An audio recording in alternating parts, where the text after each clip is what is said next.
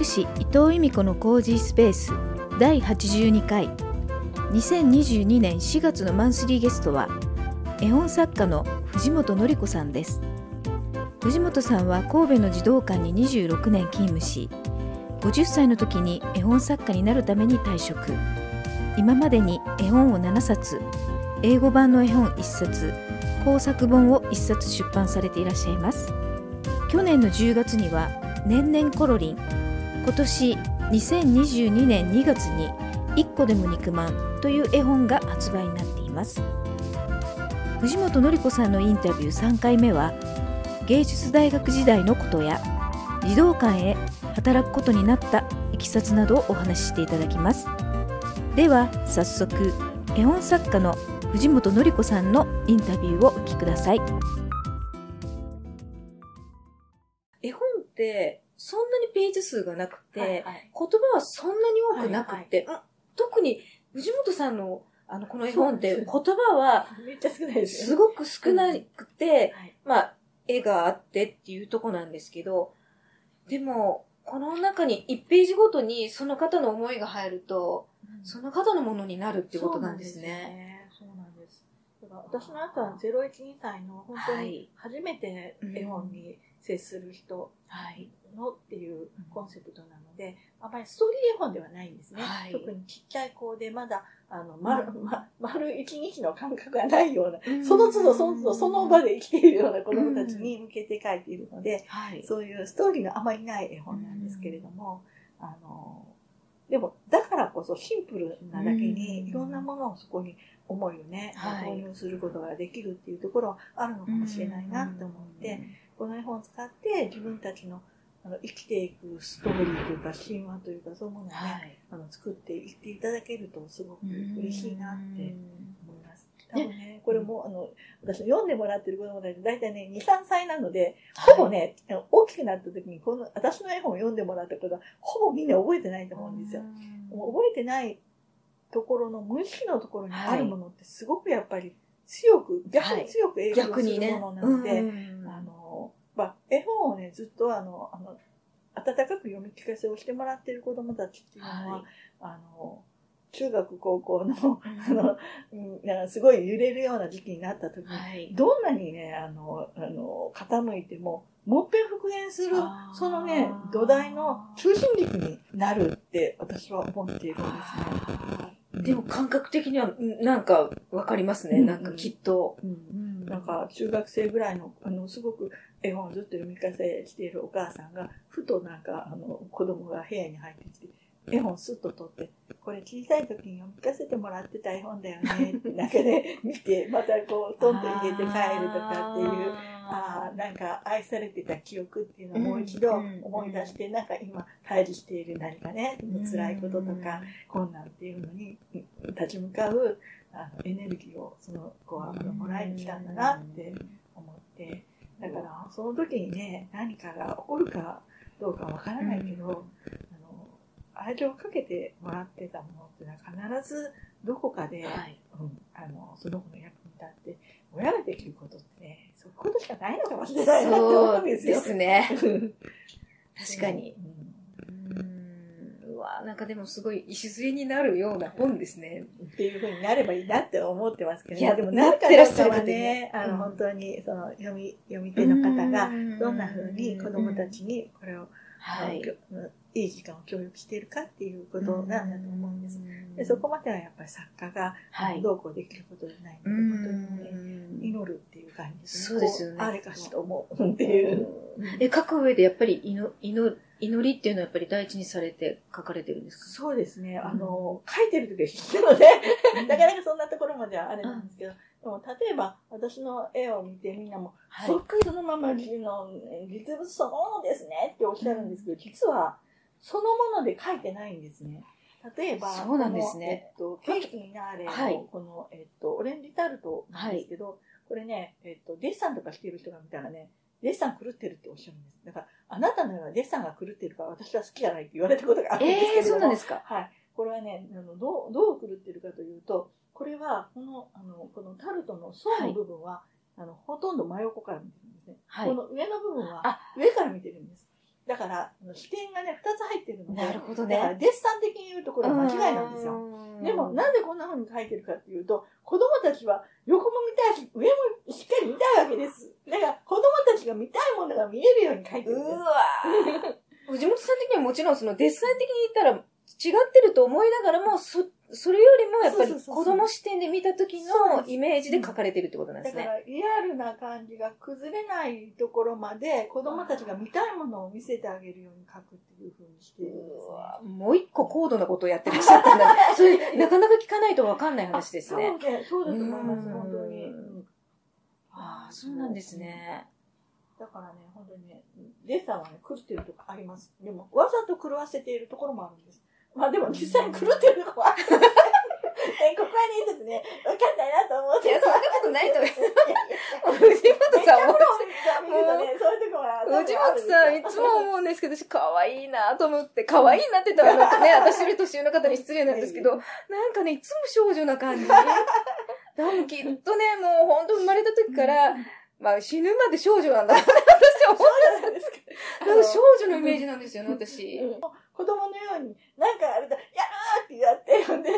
秋来ると、やる、もういいわ、みたいな感じになったり、で、なんか、こう反応して、わーってななる、みたいな。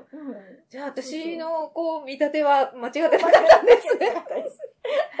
なんかね、本当に少女っていうイメージがすっごい強いから、そのね、お話しされる声の感じとか、トーンも、いつも可愛らしい。喋り方も。いや、ありがとうございます。あのちょっと、ね、高音障害があるので、あの、音がね、聞こえにくいところがね、あると思うんですけど、あの、息式にひみりっていう、医療の発音がね、おかしいんですよ、本当は。あ、そうなんですか。もうしょうがないですね。なんか、ね、あの、下が短いとか言われて、下、下ったらず、ね、なんかね、なんか可愛らしい喋り方だなーって言って、いつもね、それはね、高音障害があるから、そ ういう障害もしたんですそうなんですよ。はい、でもそこも、もう、そ、そ、そこも置いといても本当に可愛らしいと思うんですけど。そういうふうに思ってくれてる人がいるんだよ。いやいや、私本当にいつもね、最初の方からね、可愛らしい喋り方でね、もうなんか本当少女みたいな人だなと思って。そうなんですね。ね、あの、子供相手の仕事ずっとしてたので、余計にそうなっちゃうのかもしれないですけど、ね。いや、いや、でもやっぱりもうそれはもう、もう、そういう役目があったんですね。やっぱりお子さん相手に、おあのね、やりとりするような。でもね、あの、思いました。あの、絵は一応あの芸大で専門に習ってきたけど、はい、絵を専門に習ってきた人と、保育を専門に習ってきた人は結構ね、両立しないんですよ。どっちもあれだから。でも私は絵を専門に、だだってさ、はい、芸大って言ったらもっぺんさ、保育の大学行き直さないじゃないですか。確かに。そうですよね。だから、うん、武蔵野美大の基礎デザイン科を、ここまた、ちょっと面白いなと思って、中退されて、京都の芸術大学の日本画専攻。はいっていう形で大学入りなしたんですよね。はいはい、そうなんです。で、その後、児童館に職員として、もう最初から就職されたっていう流れが一個あるんですよね。これもね、もう話し始めると、すごい長くなるので、もう終わらなくなっちゃうんですけど、はい、あの、簡単に言うと、その、私は本当はあの、教員になろうと思ってた美術の。あ、小学校のね、小学校の美術の先生になりたかったんですけど。それもなんかちょっと見えますけどね、その感じもね。そうそうそう。それがね、採用試験の時に、試験官と面接で喧嘩してしまいました。え？え そんな過去あったんです？そうです。私結構なんかね、そういうことをやらかすところがありまええー、なかなかないですよね、面接の時に。ね、あの、今日、その、ね、喧嘩しちゃうっていう。うんでえっと、なんで武蔵野行ったかというと、はい、あの、もともとだから、あの、えっと、え京都芸大の日本側が、あの、はい、えっと、一番第一志望だった。ね。あ、そうなんですね、もともとは。そうそう。その高校を卒業する前にこうするときに。高校のその絵本読み聞かせしてくれるあの変わったあの先生っていうのは、京大、あの、京都芸大の日本画を専攻していて、はい、で美、美術部のところにあの、家に置いとけないような大きい絵をいっぱいこう日本画を置いていらっしゃったんですよね。はい。で、えっと、高校ではみんな油絵を描いてたんですけど、うん、油絵のあの、あの、ねちょっとしたマチエルがどうも匂いとかね、嫌いで、はい、なんか、なんか嫌だなと思って、いつも、砂とか混ぜてね、書いてたんですよ。ええー、その、ゆ、油絵に砂を混ぜて。砂を混ぜて、あの、ザラッとしたような、あの、ねとっとしないようにして書いたりしてたんですけど、はい、その時に日本画見た時に、これだとか思って。で、日本画がやりたいんだっていうふうに、高校時代に思ったってことですね、美術部で。それが、いや、後でね、日本がやった時に、しまったっていう。そんな、こ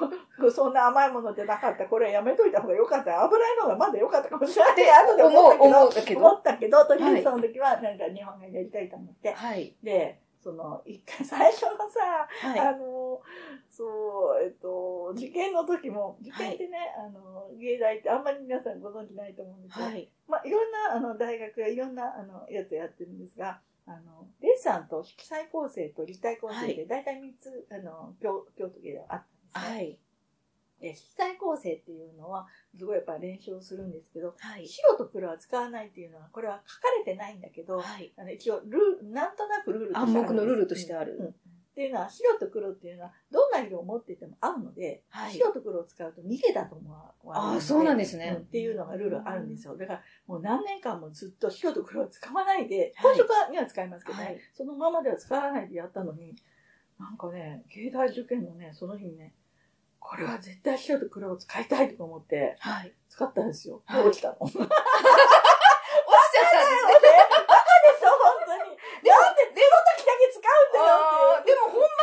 ったんですね。そうそう、でも、受験のね。すごい、ここは使うって思ってね、使ったの。で、落ちたの、ね。落ちちゃったんですよ。アホだよね。ねって言って。いや、アホとはちょっと私も言えないですけど、え、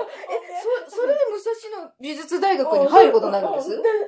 あの、むさびは、むさびはね、その、なんていうか、行くつもりはなかったんですよ。うちもそんなに、あの、裕福な家じゃないから、その、芸大の、あの、私学ってすごいお金もかかるし。そうですね。私学ですもんね。で、あの、下宿もしないといけないし、っていうちょっとまあ、無理だのは分かってるけど、その、ぶつけ本番で試験受けるの怖いじゃないですか。だから、あの、模擬試験みたいな感じで受けて模擬試験で、あ、という感覚で受けてたんですね。だからもうこう、受かってても行くわけないや、みたいな感じで言ってたんだけど、あの、そう、その第一志望の。そんなバカなことをしたのに、起きた後ですごい私が落ち込んでいて、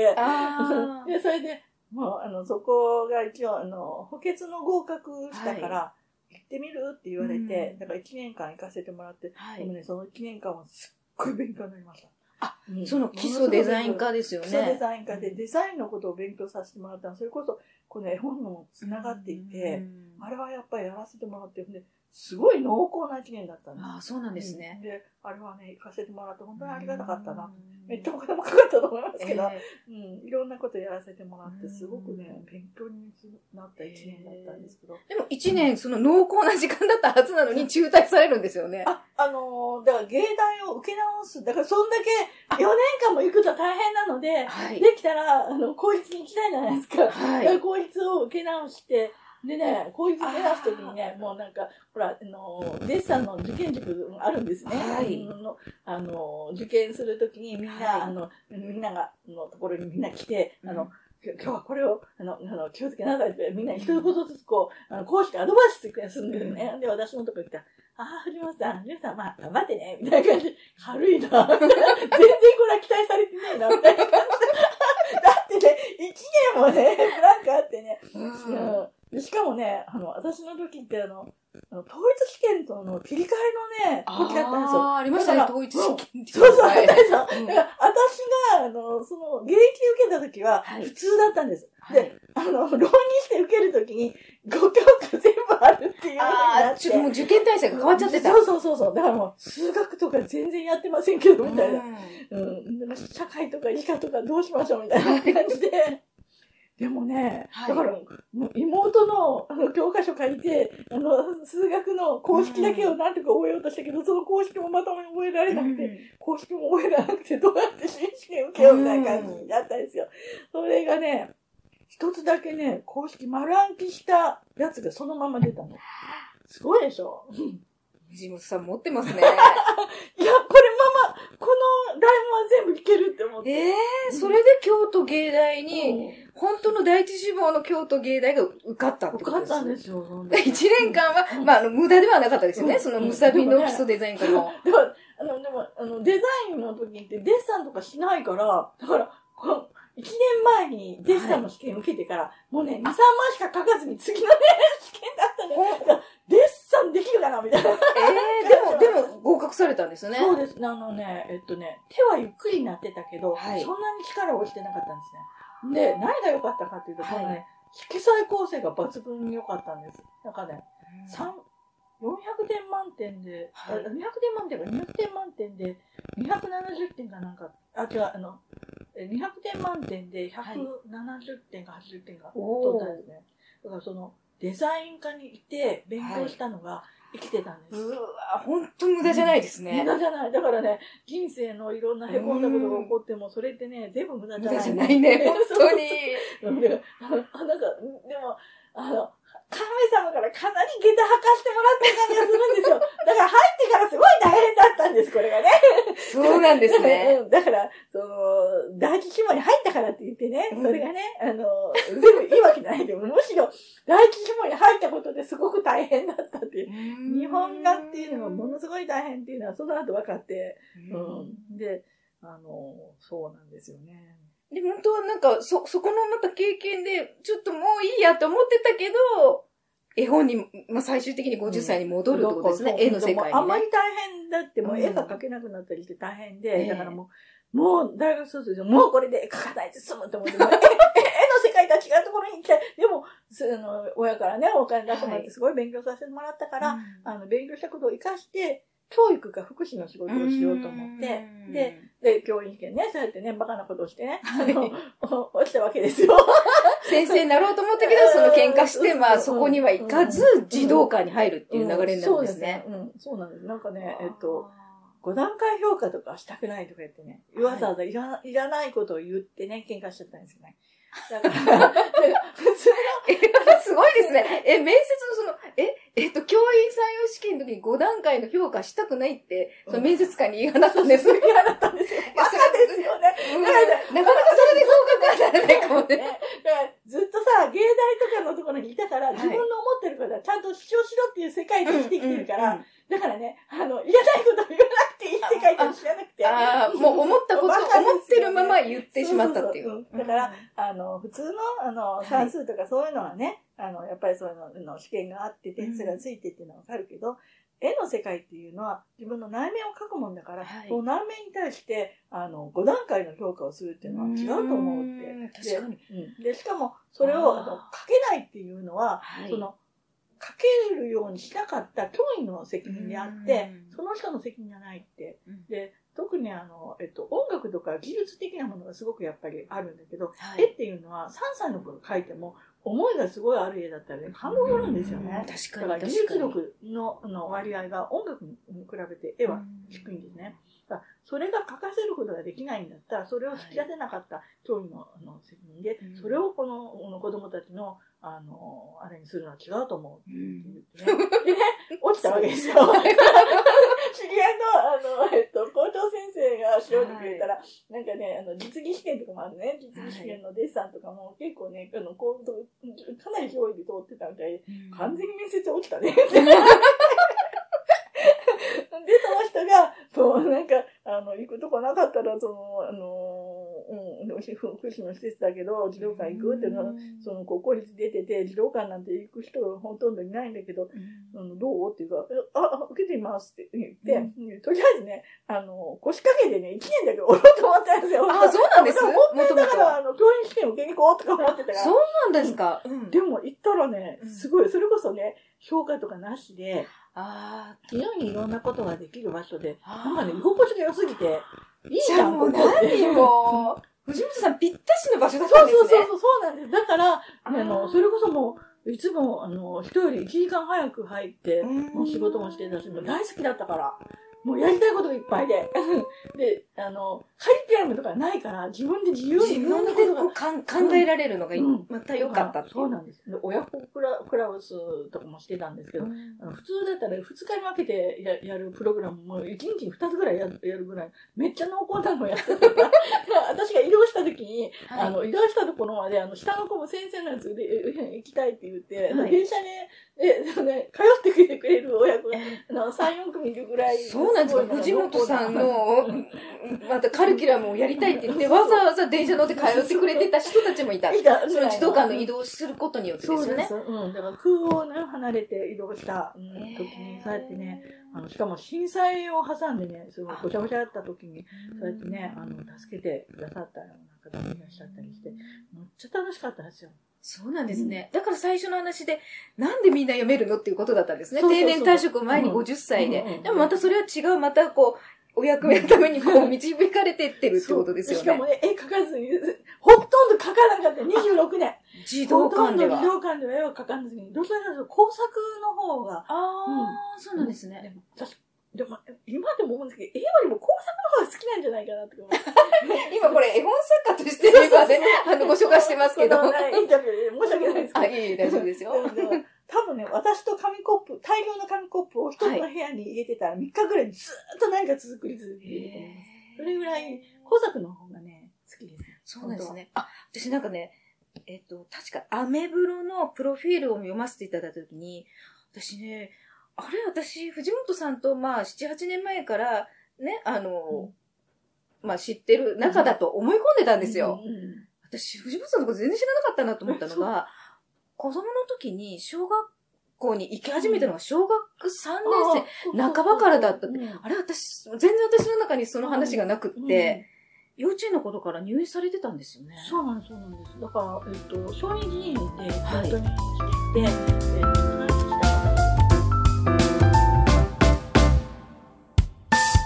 絵本作家の藤本典子さんにご登場していただきました。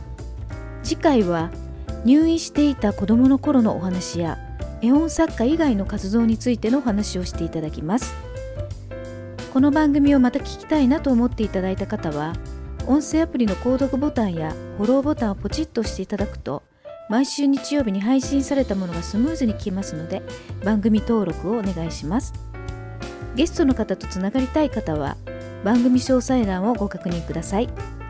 それでは次回もお楽しみに。伊藤由美子でした。